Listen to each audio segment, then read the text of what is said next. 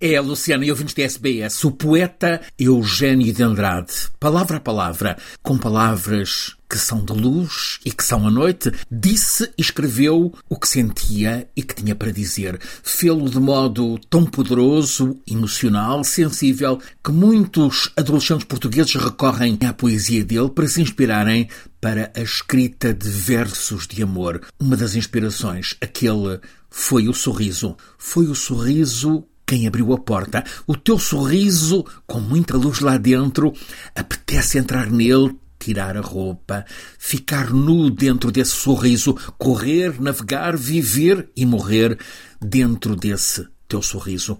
Eugênio de Andrade, o poeta, autor deste verso, nasceu há exatamente 100 anos numa aldeia do interior de Portugal, nas faldas da Serra da Estrela.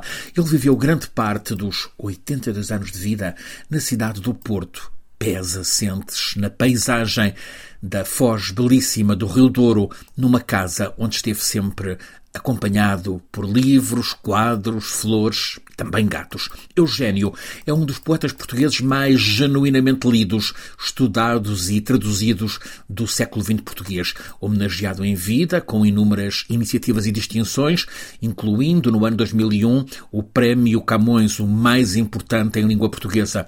Eugênio de Andrade forma com Sofia de Melo Breiner Anderson, com Herberto Helder, com Fernando Pessoa, o quarteto de enormes poetas do século XX português. Talvez devamos acrescentar Jorge de Sena, talvez também Rui Belo, Eugênio, reconhecido não apenas pelos pares e pela crítica como um dos nomes timeiros da lírica portuguesa do século XX, mas é também um poeta capaz de chegar a um público que não se resumia aos leitores habituais de poesia, o que explica que à entrada neste milénio, em 2001, livros como As Mãos e os Frutos, um livro de 48, já andassem pelas 20 edições publicadas. Assente num vocabulário conciso, luminoso, a poesia de Eugênio com beleza sedutora, centrada no mundo natural, alheia às grandes turbulências, às grandes convulsões políticas, põe no papel e na palavra no muito católico Portugal, um sensualíssimo corpo feliz, como que encantado.